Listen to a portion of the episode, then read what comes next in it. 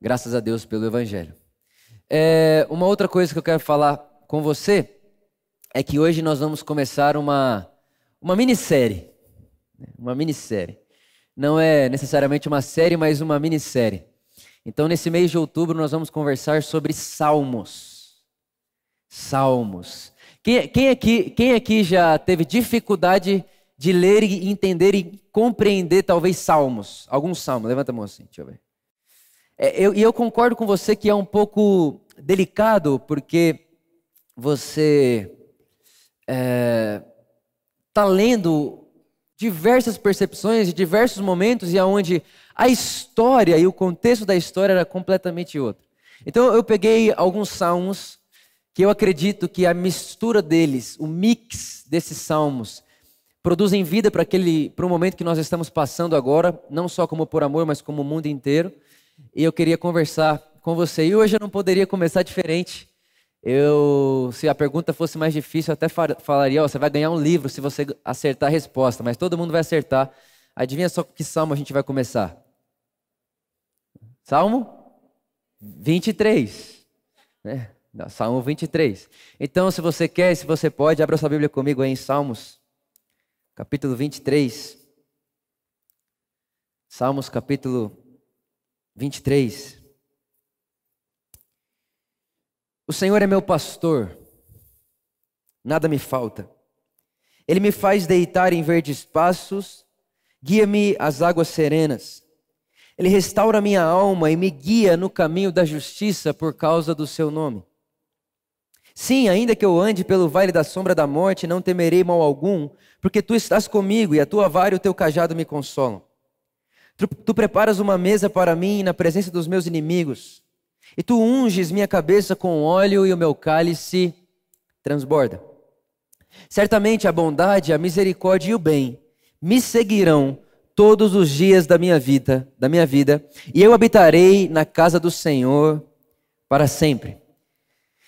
Espírito Santo, Jesus disse que iria e deixaria você e você nos revelaria Jesus. Então, nesse momento, nós te agradecemos pela lanterna que você põe na face de Cristo, para que possamos compreendê-lo e ver ele, e entendê-lo, e perceber Jesus em toda a Escritura que lemos e em cada palavra que falaremos agora. Te agradecemos. Amém. Amém. Tem uma história que diz que foi ter uma, tipo um concurso de oratória para decidir quem seria a pessoa que gravaria uma série de capítulos de salmos. Né? Então, eles, eles montaram lá esse concurso, e aí as pessoas que achavam que de alguma maneira tinham uma boa voz, ou uma boa entonação, uma boa leitura, eles se candidatariam à vaga, e a, a prova, vamos dizer assim, o teste para se passar nessa vaga era você citar e ler os Salmos 23. Né? Então tinha lá uma bancada de jurados e começou então a entrar candidato 1, candidato 2, né? E aquele pessoal bem culto, assim, com aquela voz bem, né, de interlocutor de rádio, aquele negócio bem, né? Você sabe do que eu estou querendo dizer, bem Cid Moreira, né? né? Se você já ouviu a, a Bíblia em áudio, é a coisa mais gostosa do mundo é de você, é você ouvir a Bíblia em áudio na voz desse cara. É uma delícia. Então eles entraram lá e o Senhor é o meu pastor, nada me faltará. E com toda essa, essa boa oratória e com essa boa locução. E o último rapaz, era, além de ser o último, era o mais velho. E foi interessante que o pessoal que estava lá começa. A, a, eles, eles, eles dizem que quando aquele senhor, que era mais velhinho, ele entrou, todo mundo olhou um para a cara do outro.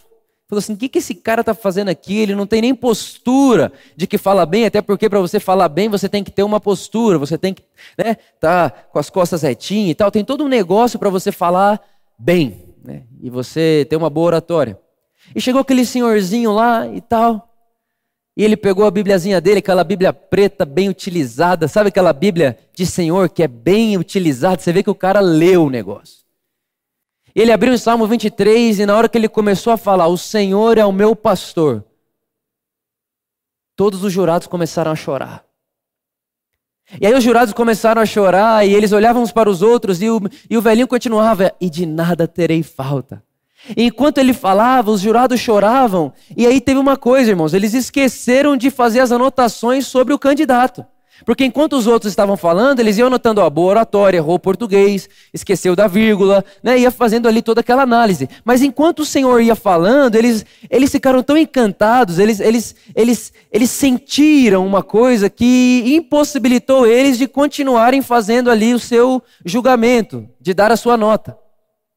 E no final, quando ele terminou, né, e habitarei na casa do Senhor para sempre, estava todo mundo chorando, ninguém anotou nada, ficou todo mundo perdido. E aí, depois que isso acabou, eles olharam uns para os outros e se perguntaram: o que, que tinha naquele Senhor? E foi interessante a resposta de um deles. Ele disse assim: Todos os outros tinham a Bíblia na mão e o salmo na ponta da língua. Mas tinham decorado, eles sabiam porque tinham que saber. Esse Senhor, o último, ele não conhecia a letra do salmo. Esse último, o Senhor que fez a gente chorar, que fez a gente esquecer de fazer o julgamento, de dar a nota, esse Senhor, ele não conhecia a letra escrita do salmo, ele conhecia o pastor que a letra quis apresentar. Ele, ele falou como quem sabe quem é o pastor, ele não falou como quem conhece o Salmo 23. Quem está entendendo o que eu estou falando aqui? Sabe, irmãos, existe uma, uma, uma, uma uma realidade triste de a gente ter essa, essa, esses versos e tudo isso decorado e tudo isso aberto lá em casa, Salmo 23, para o Senhor me proteger, ou, ou se não, Salmo 91, o Senhor protege minha casa. E a gente aprendeu essa liturgia de decorar algumas coisas, mas eu sinto e eu tenho percebido isso desde antes da quarentena, um pouco antes da quarentena eu já vinha falando sobre isso. O Espírito Santo quer nos levar a não só saber de cor, mas saber e encarnar o que o texto está nos nos dando, que o texto está se mostrando a nós. E é interessante que o Salmo 23 ele é um dos capítulos mais conhecidos da história, da tradição. Não só no evangélica, mas o Salmo 23 ele é milenar. Todo mundo já ouviu falar no Salmo 23. E o Salmo 23 é de uma maneira ou de outra a experiência de Davi. E Davi, ele era pastor de ovelhas. E eu acho muito interessante essa, essa ligação. Davi, um pastor de ovelhas, percebendo e experimentando Deus como pastor dele. É como se Davi estivesse dizendo assim: enquanto eu cuidava das minhas ovelhas, eu percebia que aquilo que eu fazia com elas é mais ou menos aquilo que eu vejo Deus fazendo comigo. Essa é a minha experiência de Deus. É assim que eu o vejo, é assim que eu o percebo. E sabe, tem uma frase que eu gosto muito que diz assim: você não pode determinar nada sobre Deus. Deus não pode ser determinado, mas ele deve ser experimentado. Vinde e provai que o Senhor é bom. Deus é para ser provado, Deus é para ser experimentado. E aqui no Salmo 23, nós estamos lendo e estamos vendo qual que é a experiência de Deus de Davi. Como Davi percebe Deus. Como Davi enxerga Deus, como que, como que, esse, que esse jovem garoto percebia Deus, e eu vou dizer para você, tem muita coisa que eu percebi que Davi pensava sobre Deus, sobre a vida que eu também pensava, e que aí a, a, o caminho vai ensinando algumas outras coisas para a gente, eu quero compartilhar sobre isso com você. O primeiro versículo, o Senhor é meu pastor, e nada me falta. Quando a gente lê isso aqui, principalmente com a, com a tradução que a gente tem em mãos, parece que o Senhor é meu pastor e nada eu tenho falta. Ou seja, se algo está me faltando é porque eu não tenho pastor, sim ou não? Né? Tem um outro texto, por exemplo, de Salmos que diz assim: ó, Eu nunca vi o justo mendigar o pão. Presta bem atenção no que eu estou querendo falar com você aqui. Eu vou abrir meu coração aqui para você agora. Eu nunca vi o justo mendigar o pão, porque o Senhor é meu pastor e nada me faltará. Agora, quando você vai entender quem é que está falando isso, em que momento da história está falando isso, em que época está falando isso, você entende que Davi estava querendo dizer. Pensa nisso: Davi era rei da nação mais rica que existia. A Bíblia vai dizer que naquele período ali onde Davi era rei, em Israel, grama e ouro era a mesma coisa. Tipo assim, a gente vê grama, você se encanta com grama? Não, porque você vê grama toda hora. O texto vai dizer para nós que lá na época de Davi e Salomão, Israel andava pela rua e eles viam ouro e ouro era grama. Aí você pensa, Davi está lá no palácio dele, morando num, num, lugar, numa nação, onde grama e ouro são a mesma coisa. Você acha que vai ter alguém mendigando um pão em volta dele? Não. Acho que não. Mas e se tivesse internet? E se Davi soubesse o que está acontecendo lá do outro lado do mundo, enquanto ele está no palácio dele, enquanto no país dele tem grama, e, e grama e ouro a mesma coisa, e se ele soubesse que tem um outro lugar? Na época não tinha essa informação, na época não, não se dava para saber isso. Irmãos, quando entrou a pandemia, quando tudo isso começou, e aí a nossa igreja começou a ser suporte de alimento para pessoas, filhas de Deus, justas, íntegras. Eu comecei a dizer, mas Deus, eu preciso rever a minha. O que, que o justo não mendigará o pão? O que, que significa isso? O que, que é o Senhor é meu pastor e nada me faltará? O que, que isso, o que, que isso quer dizer? O que, que isso significa? A gente viu nessa época, irmãos, se você, todo mundo aqui conheceu alguém que passou necessidade ou que precisou de ajuda de alguém. E crente, filhos de Deus, amados de Deus, justos. Sim ou não? Sim ou não, gente? E aí eu fui atrás de entender o que, que significa o Senhor é meu pastor e nada me faltará. E sabe o que eu descobri? Que no texto, quando lido no, na língua original, no texto hebraico, ele vai dizer assim: ó, O Senhor é meu pastor, de nada terei falta, ainda que tudo não tenha. O Senhor é meu pastor, e de nada terei falta, ainda que eu não tenha tudo. Aí faz sentido. Aí faz sentido porque eu consigo fazer até uma ponte lá para Paulo dizendo: Eu sei ter muito o que comer, eu sei não ter nada para comer. Eu sei andar no, no, no, nos reis, eu sei andar no meio dos reis e eu sei andar no meio da miséria. Eu sei ter tudo, eu sei não ter nada, porque eu sei que eu posso todas as coisas naquele que me fortalece. Então, irmãos, o Senhor é meu pastor, de nada terei falta, ainda que me falte tudo.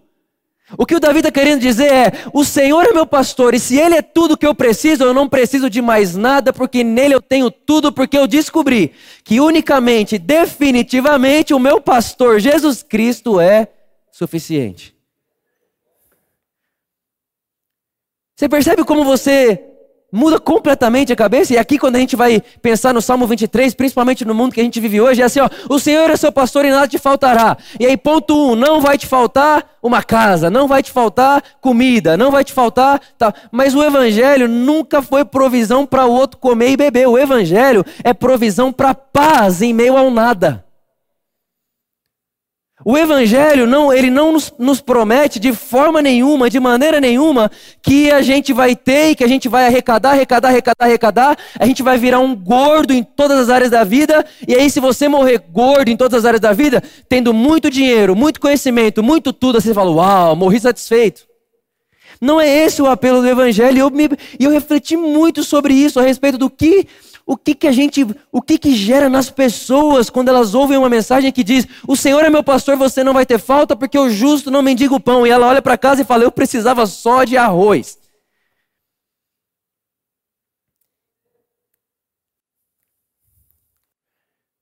Irmão, eu fiquei indignado. Eu fiquei, eu fiquei assim, falei, meu Deus do céu, o que a gente está fazendo com Jesus? E às vezes você vai indo e você nem percebe. Eu me lembro e até pedi a licença da minha irmã para contar esse testemunho vergonhoso. Vou assumir um pecado aqui para vocês. Há uns, há uns, anos atrás, a minha irmã, ela foi, ela inventou de fazer uma, uma rifa. E a rifa dela era para pagar a faculdade dela. Ela não tinha, estava sem dinheiro para pagar a faculdade. E ela foi fazer uma rifa. Irmãos, eu chamei ela e falei assim: você não vai fazer esse negócio. Você não tem fé? Irmão, que vergonha. Graças a Deus que isso faz uns anos. Eu falei assim para ela: você não precisa fazer isso. Deus é o seu provedor, Deus é o seu pastor e nada te faltará. Só que é interessante, sabe o que é interessante? Que quando eu falei para ela, Deus é o seu provedor e nada te faltará, eu tinha o dinheiro para pagar. Só que aí, o que, que a gente pega? A gente pega o texto bíblico e usa ele de escudo muitas vezes para o nosso ego. E usa ele de escudo assim, ó. Eu tenho a fé e você não tem, se vira para arrumar. Agora, ficar fazendo rifa para pagar, pagar faculdade, Jéssica, o que, que é isso? Que vergonha, irmãos.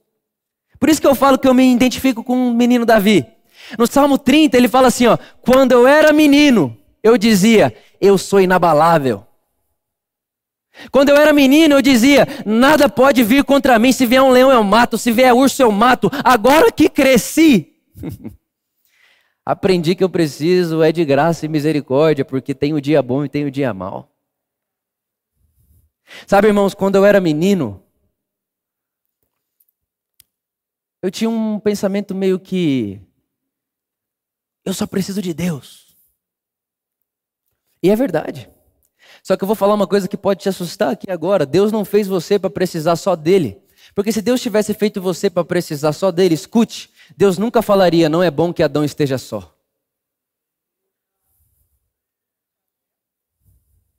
Quando Deus diz não é bom que você viva só, Adão, Ele está ensinando uma coisa para mim, para você. Eu fiz o ser humano para precisar de mim e do outro. E aí que eu vou entender o grito de João Batista dizendo: como que vocês dizem que amam a Deus se quando vocês veem alguém com fome ou necessitado ou com alguma coisa desse tipo, vocês dizem assim: que Deus abençoe, vai com Deus e volta para casa e está tudo certo com as suas coisas e você despede a pessoa sem absolutamente nada. E aí a gente vai dizer: não, mas olha, é, é, eu tenho uma boa notícia para você: Jesus pode tirar você do inferno futuro. Mas irmãos, essa pessoa ela não está precisando ser livre só do inferno do futuro, tem um inferno presente na vida dela agora. E que inferno é esse? É o inferno da falta. É o inferno da necessidade, é o inferno da necessidade de comida também, de alma, de emoções também, de alegria sim, de paz sim. Não estou falando só de recurso financeiro, de todas as coisas. E sabe o que eu aprendi, irmãos, nessa pandemia? Mais do que nunca, Deus não me fez para precisar só dele. Eu preciso de você. Nós nos precisamos.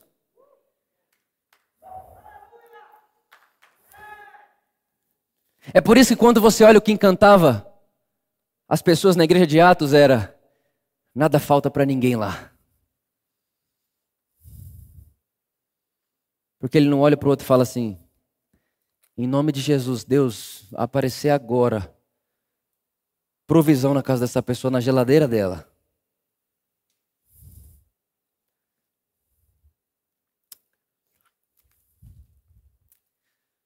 Eu preciso de você. Nós nos precisamos. E vou te contar um negócio. O Espírito Santo vai te consolar, ele vai, mas através de quem?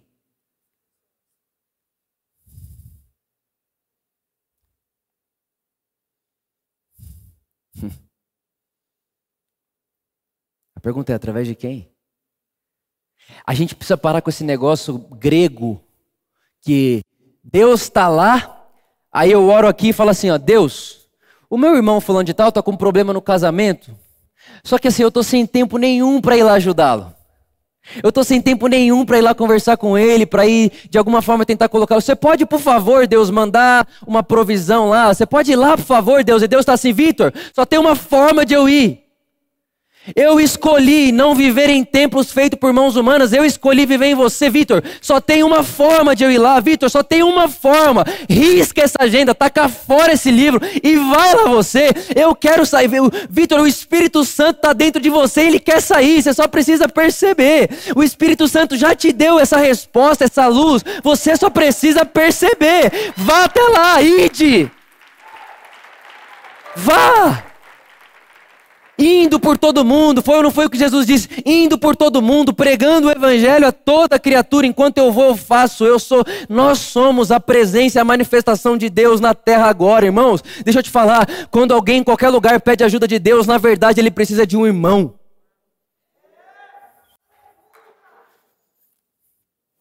Eu vi isso com meus próprios olhos. E graças a Deus por isso. O Senhor é meu pastor, e ainda que me falte tudo, Ele não me falta, está tudo bem. Está tudo bem.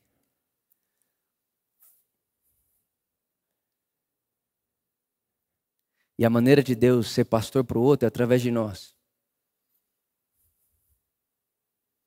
Vocês são pastores na vida, sabia disso? Jesus disse para Pedro: Pedro, tu me amas? Ele disse: Sim, te amo, então cuida das minhas ovelhas. O que Jesus estava dizendo? Pedro, eu coloco para pastorear pessoas, pessoas que me amam. Então é um convite a todos que o amam. Quem ama Jesus aqui? Deixa eu te falar, você é pastor.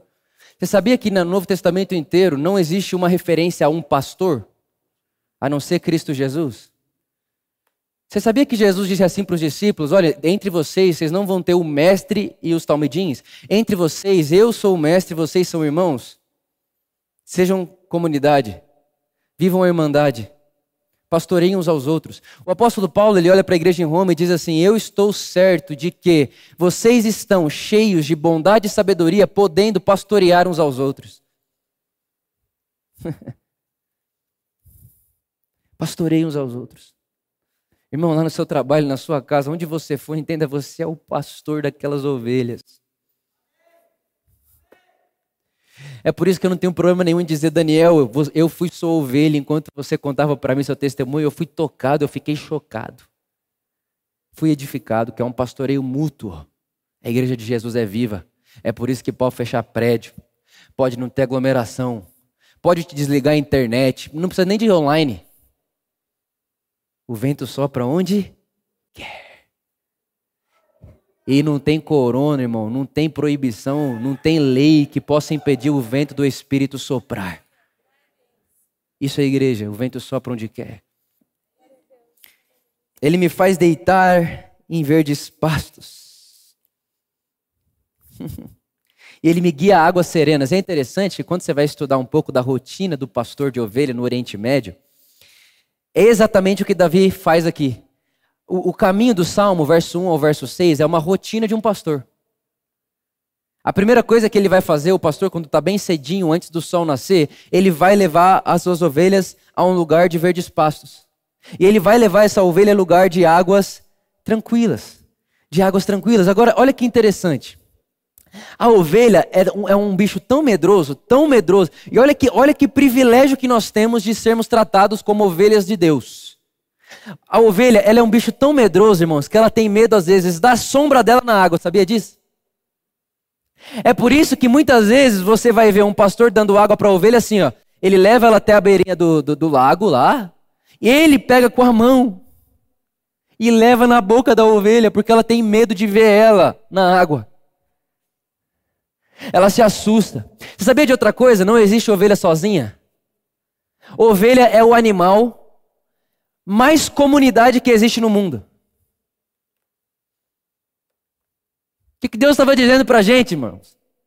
Eu quero que vocês sejam comunidade. Eu quero que vocês sejam uns aos outros. Eu não quero estabelecer um líder para vocês, aí vocês ficam, tudo que o líder fala, vocês fazem. Ele não, entre vocês não vai ter guru. Porque vocês, minha família, a família de Deus, vocês são comunidade. E se precisar, se, o dia que alguém tiver com medo, necessitado, não tô, eu estou com medo da vida, estou com medo de morrer, estou com medo de alguma coisa, um de vocês pega a água na, na mão e coloca na boca da pessoa.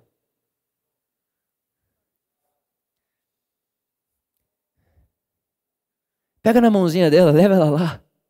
Seja pacientes com os outros. Edificai-vos uns aos outros com paciência e amor fraternal, Paulo vai dizer. Não deixem de congregar. Aí, aí as pessoas, né? Enfim, eles, eles pegam esse texto e falam: tem que vir no prédio. Aqui está escrito, não deixe de congregar. E, e aí você vê uma igreja evangélica brigando para voltar à celebração no meio do ápice da pandemia. E eles estavam querendo o quê, irmão? Estavam querendo ajuntamento, porque ajuntamento é igual a riqueza. Poder. Quem tem atenção tem poder. Quem tem gente tem poder. Só que o que Jesus estava dizendo, na verdade, Jesus não. O que o Paulo, ou o escritor de Hebreus, estava dizendo é: não deixe de congregar. E ele vai dizer o que é congregar. Ele fala: não deixe de congregar, e quando congregarem, estimulem o amor e as boas obras. Ou seja, se eu estou com você e você me estimula amor e boa obra, congregamos. O evangelho supera a religião, Ed Renekiewicz diz isso, por quê? Porque ele destrói as paredes. Agora é óbvio que quando você olha para mim, e principalmente se você é um visitante, você me vê em cima do palco, você vai pensar o quê? Quando ele fala, Deus ouve. Quando eu falo, Deus pensa se vai me ouvir. E aí, obviamente, que às vezes fica desse jeito, e desse jeito, desse jeito, as pessoas se tornam dependentes de quem sobe aqui. Mas não, Jesus diz: não vai ser assim no meio de vocês. Dos meus discípulos, não. Os meus discípulos têm um pastor e eles ouvem a voz desse pastor. Olha para quem está do seu lado e fala: Eu preciso de você.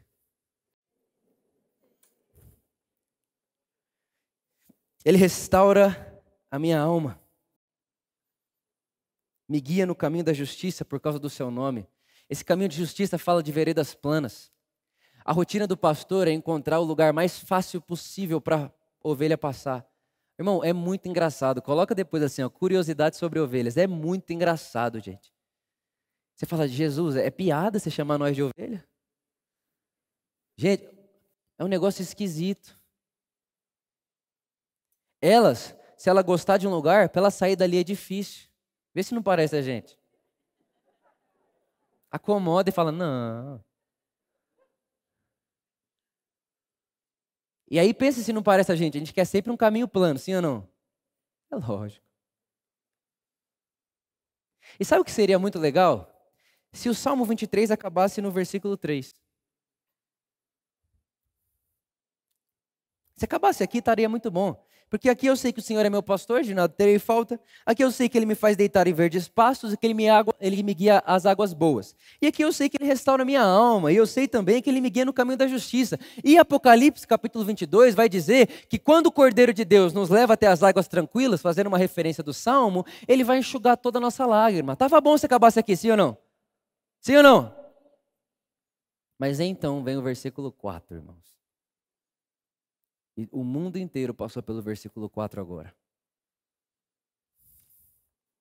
Sim, ainda que eu ande pelo vale da sombra da morte. Agora ficou ruim, não ficou? Ainda que ande pelo vale da sombra da morte, agora ficou ruim. Ainda que lá no dia 13 de março a gente ia fazer um batismo aqui na igreja, quem lembra disso? Vem o diabo de um vírus. Ele conta para todo mundo: ó, está todo mundo em perigo. E eu estou falando aqui de uma coisa geral, mas quantos vales de sombra e morte não existem na vida pessoal de cada um que está aqui hoje? E agora você tem que usar máscara, irmão. Agora você não pode sair de casa e de repente a gente fazendo as ligações pastorais aqui, durante a quarentena, a gente ou falando com pessoas, irmãos nossos aqui, que cinco meses em casa sem ver ninguém, porque veio trabalhar aqui e está sozinho em casa. É uma coisa absurda. O negócio você fala, gente, o que, que é isso, Jesus? Eu, eu, acho que eu vou mudar de ideia, Jesus. Esse negócio de, de, de, de triunfar aí, o negócio de. Eu não sei, não, Jesus. Nós está tudo preso em casa. A gente não pode nem sair de casa. Ô Jesus, mas cadê os verdes pastos? Ô pastor, cadê os verdes pastos? Cadê o nada me falta? Cadê? Cadê essa sensação? Mas agora eu quero contar uma coisa para vocês, irmão, que estudando eu aprendi que eu chorei tanto. O Vale da Sombra da Morte é dito por algumas pessoas historiadores que era realmente um lugar físico, ele existia um vale de sombra e morte, era tão perigoso passar por lá para pastores de ovelhas, porque as ovelhas, elas, como elas são meio. Você se conhece, né? É, como as ovelhas elas de muita ajuda, elas correm um certo risco de cair. E aí, irmãos, meu Deus, é muito bonito. Você sabe que enquanto eles estavam andando no vale da sombra da morte, o pastor na frente, conduzindo todo o rebanho, sabe o que o pastor fazia? Para as ovelhas não se perderem, ele cantava uma canção.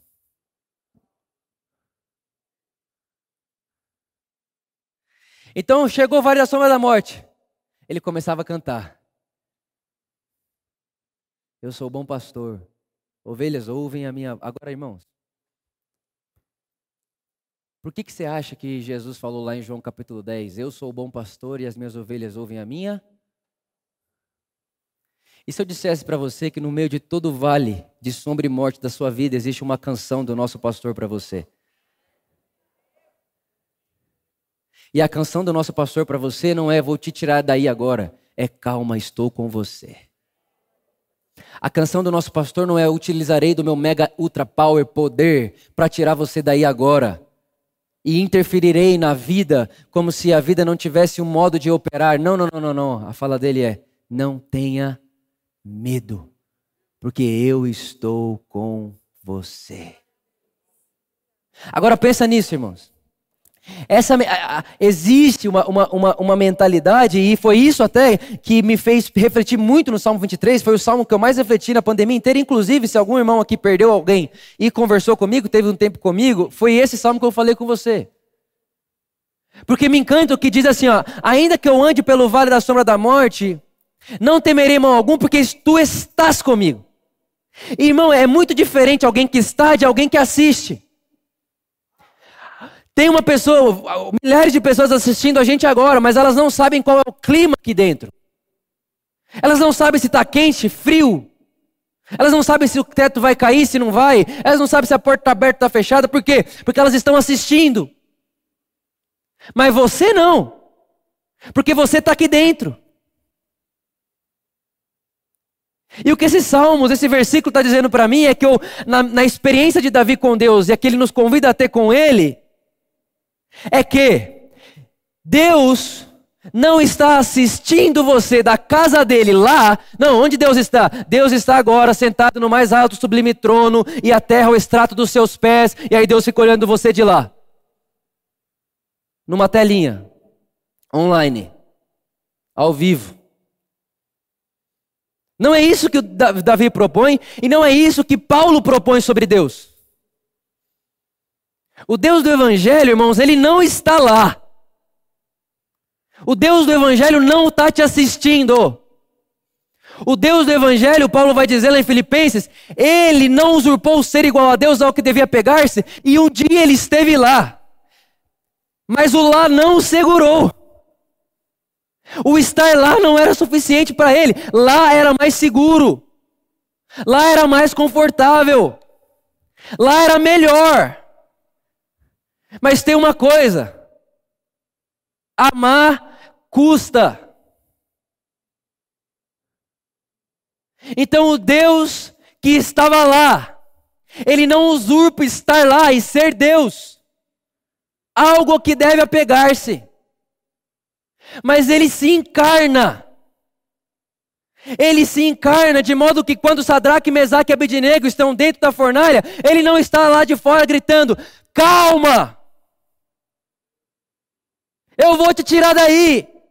Quando Sadraque, Mesaque e Abednego está lá na fornalha, ele não está de longe, e você tem que ouvir o eco da minha voz. E aí as pessoas ficam, meu Deus, Deus não fala comigo. Aonde está Deus agora? Cadê a voz de Deus, irmãos? O problema é que a gente está procurando a voz dele vindo de lá.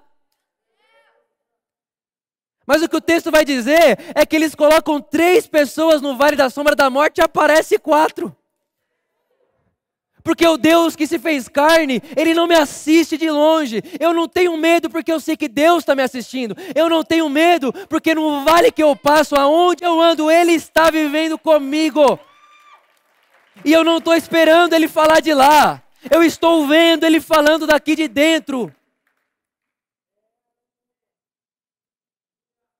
Ele se encarna e vem. Então ele sente o ar, ele sente o clima, ele sente o mesmo ambiente que a gente. Aonde estava Deus na pandemia sofrendo junto?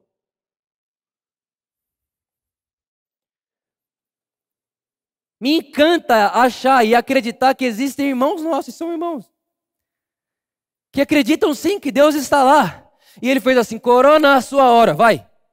Pega, pega, pega, pega, pega. Mata lá, meio milhão de pessoas. Esse povo precisa olhar para mim.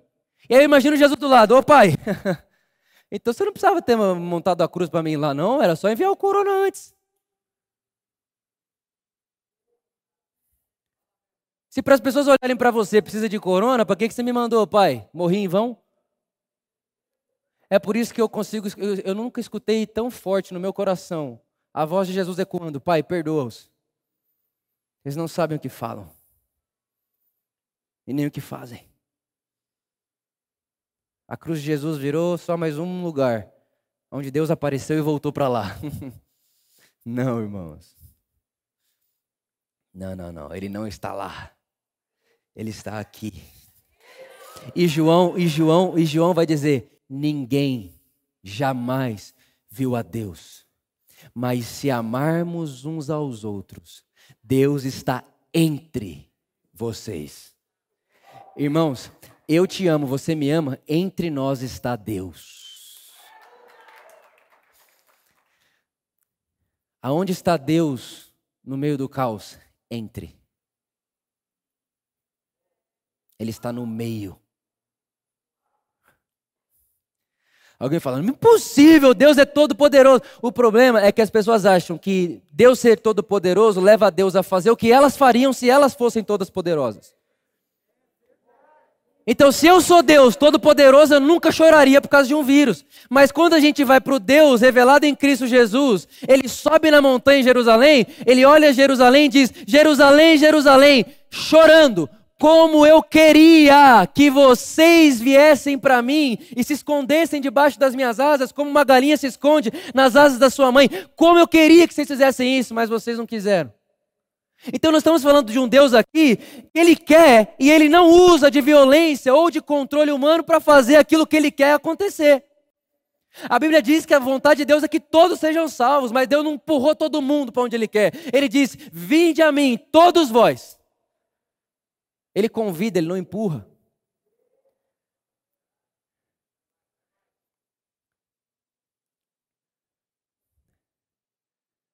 Porque no meio ele está.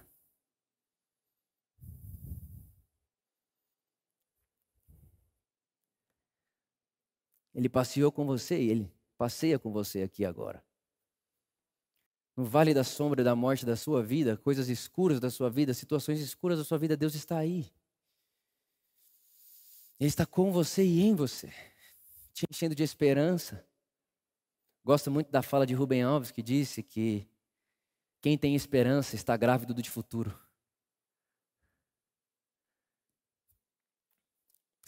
Tem um outro cara que eu li ele nessa pandemia. Ele é um judeu e ele escreveu um livro falando sobre Deus e o Holocausto. E ele vai para esse versículo de Salmo e ele fala assim: Sabe qual que é a certeza que o versículo 4 garante para a gente? É que o vale da sombra da morte passa. Então eu não posso garantir que você vai sair daí hoje, mas eu posso garantir que você não fica aí para sempre.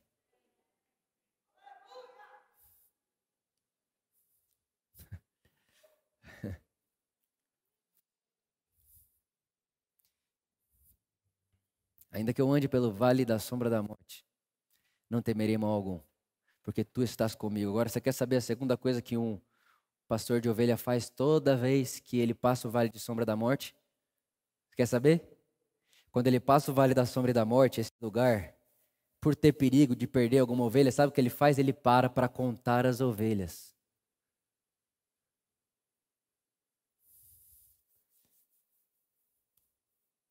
Depois que ele passa o vale, ele para e ele vai contar. Te lembra uma história de alguém dizendo sobre contar ovelhas?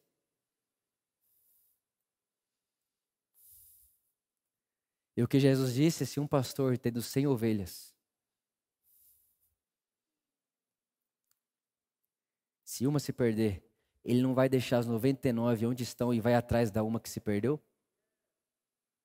E se esse ir atrás a uma que se perdeu é não deixar ninguém sozinho no vale da sombra da morte que eles acabaram de passar.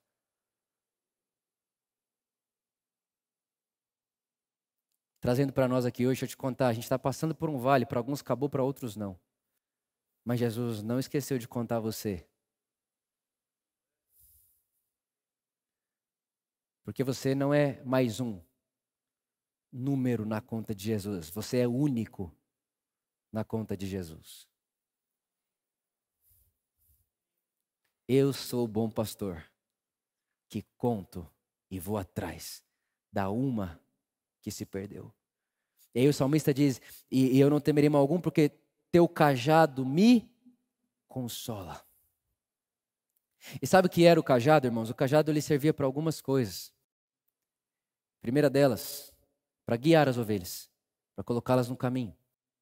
Segundo, caso uma ovelha caísse, por isso que o, que que o cajado do pastor ele faz um, uma argola assim, né?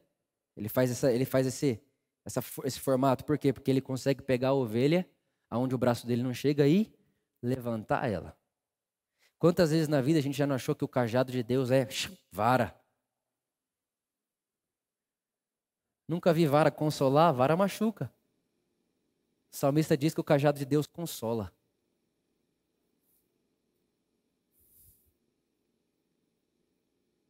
Talvez você que está aqui, escute bem. No meio desse vale da sombra e morte, você se sentiu caído. Talvez você sentiu que você caiu ladeira abaixo. Talvez você sentiu que você não conseguiu seguir o trilho e você tombou, caiu. Deixa eu te contar, fique em paz. O nosso pastor tem um cajado. E agora, nesse momento, enquanto eu falo para você, ele te dá consciência de que o cajado dele está em você, ele está puxando você de volta para ele porque ele não vai deixar uma ovelha dele para trás. Porque ele é o mesmo que prometeu: eu não vou perder de modo nenhum, nenhum daqueles que vierem a mim. Esse pastor é digno de de fé. E ele é digno de confiança. E aí depois o salmista vai dizer que ele prepara um banquete na presença dos inimigos e unge a cabeça com olha. Você sabe qual é o inimigo da ovelha? São dois insetos e doenças. Por que, que eu estou dizendo isso para você? Porque quando Davi diz do óleo, era isso que ele, Davi, fazia com ovelhas que foram picadas ou que, picadas ou que estavam doentes. Então você pega o óleo e passa na, na, na, picada do inseto, até porque a ovelha é tão, ela é tão dramática. Será, irmão, que aí é dramático? Ela é tão da, dramática, ela toma uma picada e não quer mais andar. Inclusive, se coçar muito a picada, ela começa a bater a cabeça dela na árvore. Porque ela fala assim: Eu não quero viver coçando, eu prefiro morrer. É verdade, não tô, é sério mesmo. Já fez isso, irmão? Aquela coceira assim que você não alcança, sabe?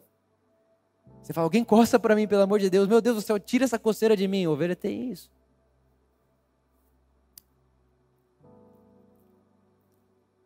Então Davi está dizendo que o nosso pastor ele nos unge com óleo a fim de que os nossos inimigos não vençam sobre nós. A pergunta é quem é o nosso inimigo? Ah, o diabo. Não, irmão. Que diabo? Que diabo, irmão?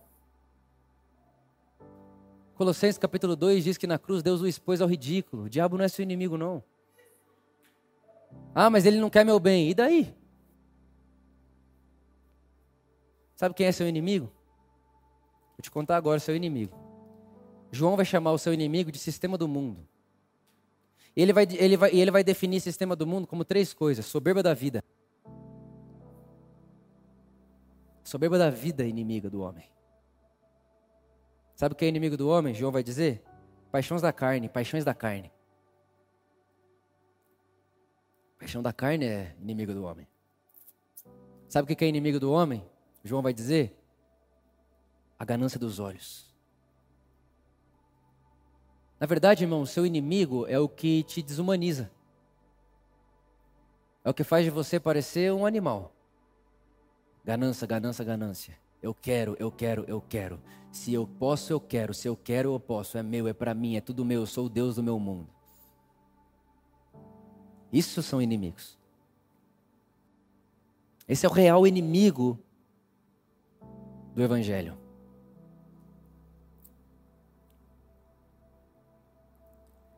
Porque a primeira experiência, anota isso, acabou de descer aqui, ó. Descer da... E aí, irmãos, desceu daqui ou saiu daqui?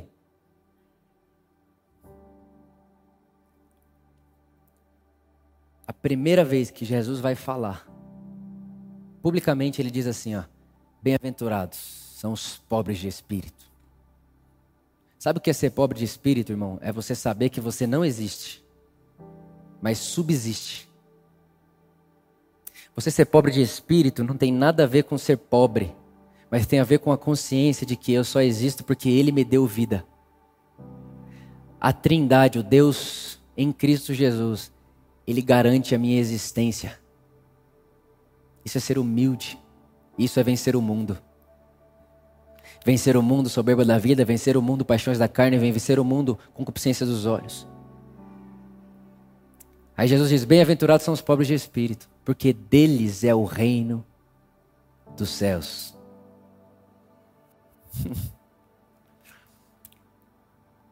então o Davi está dizendo que o pastor unge a nossa cabeça com óleo para ir contra os nossos inimigos.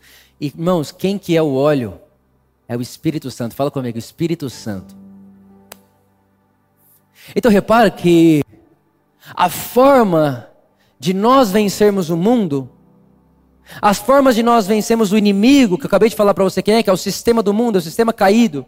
A forma de vencermos o mundo, de acordo com Davi, é deixando-se encher com o óleo do nosso pastor, que é o Espírito Santo. Me faz muito, me faz muita conexão com Paulo. Deixai-vos encher pelo Espírito, e então não satisfarão os desejos da carne. É, é, a semelhança é exata.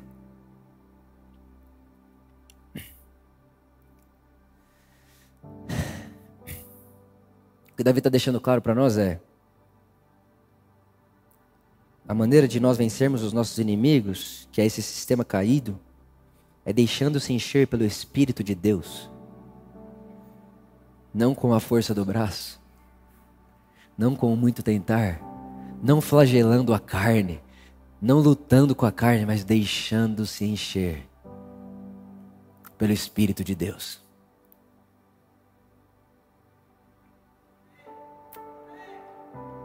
Irmãos, a nossa vitória que vence o mundo é a nossa fé no bom pastor que temos. Que enche o nosso cálice, ele transborda.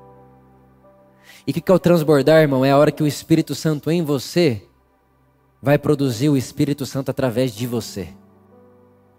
Você transborda e quando você transborda, o outro é afetado. Que hora é essa? Você está se enchendo do Espírito. O Pai está te enchendo do Espírito de uma tal forma que de repente as pessoas à sua volta vão comer do seu serviço. E qual que é o nosso papel? Qual que é a nossa tarefa? Eu li essa semana uma frase muito interessante do Robson Cavalcante. Ele disse: Olha, o papel da igreja, a missão da igreja é tornar aqui e agora a maior densidade possível, real, do reino de Deus que será ali e além. Vou repetir, irmão, isso aqui precisa falar cinco vezes para entender. A, a, missão da igreja, a missão do povo de Deus, a missão da família de Deus é tornar em densidade, o maior, maior nível de densidade possível, tornar o maior, a, a, da maneira mais real possível, o reino de Deus aqui e agora do reino que será ali e além. E quando isso acontece? Quando o cálice transborda.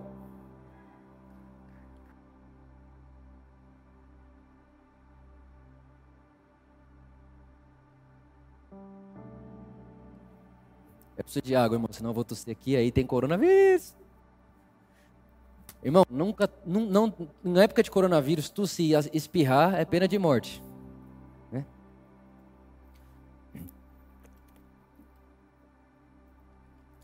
E por último, ele diz: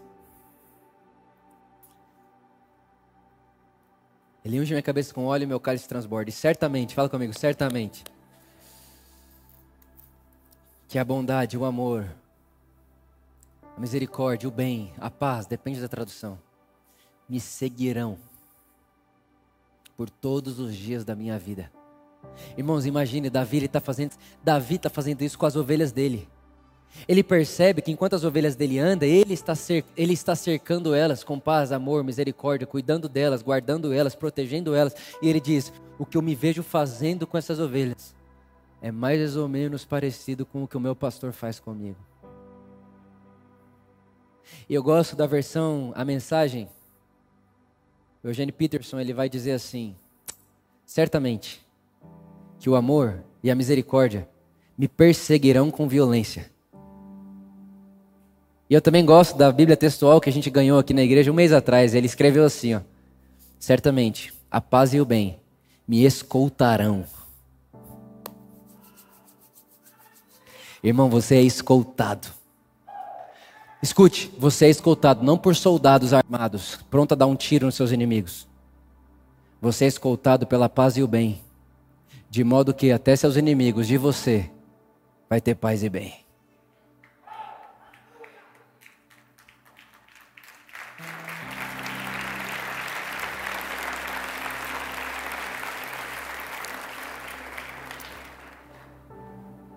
Senhor é seu pastor. E ele nunca te faltará. Ele vai levar você a verdes pastos. Ele vai guiar você às águas tranquilas. E se precisar, ele vai colocar água na sua boca. Mas um dia vai ter um vale de sombra e morte. Talvez você está passando por um agora. Não tenha medo. Ele não está te assistindo, ele está em e com você. E nas relações de amor, ele está entre nós. De forma que não tememos mal algum. E ele tem um cajado também, que se você de, de, tropeçar, cair, cair te, montanha abaixo, ele vai te buscar. Ele pega você e traz de volta. Quando ele traz você de volta, ele vai contar para ver se está todo mundo lá, porque você não é mais um, você é único. E ele vai ungir a sua cabeça com óleo. E os insetos que sugam a nossa vida e o nosso sangue, que é esse sistema do mundo, não terão lugar na sua vida. Soberba da vida, ganância dos olhos, paixão da carne. Não vai ter lugar não porque você venceu eles, mas porque você tem um bom pastor que põe o Espírito de Deus dentro de você. E enquanto ele coloca o Espírito de Deus dentro de você e você se deixa encher, porque é isso que Paulo diz: deixar-vos, deixem-se encher pelo Espírito de Deus. Enquanto você se deixa encher, porque ele não é alguém que faz o que você não deseja, mas enquanto você deixa ele encher, o cálice transborda e você começa a ter missão no mundo. E a sua missão no mundo é fazer com que o reino de Deus tenha a maior densidade possível aqui e agora do que ele será ali e além. E aí nesse lugar você pode dizer certamente que ninguém se importa comigo como Jesus. Ninguém cuida de mim como Jesus. Não há pastor como Jesus. Ele é o meu pastor. Ele me guarda. E isso é tudo que eu tenho e quero. Porque enquanto Ele está comigo, eu me sinto escoltado por paz e bem. De modo que eu não tenho uma arma ou um dedo para apontar para ninguém. À minha volta eu tenho para dar paz, bem, amor, misericórdia. E enquanto faço isso, eu torno o reino de Deus lá, que é lá, que é além, aqui e agora mais denso. Ele pode ser percebido. Ele pode ser diferenciado. E então entendemos que habitaremos na casa do Senhor para sempre. Davi jamais entenderia isso. Mas eu gosto de dizer que então entendemos que nos tornamos casa de Deus para sempre. Deus está no mundo através de você, com você e em você. Pai, obrigado, porque nós temos um bom pastor. E ninguém nunca cuidou e nem vai cuidar de nós como você cuida. Obrigado.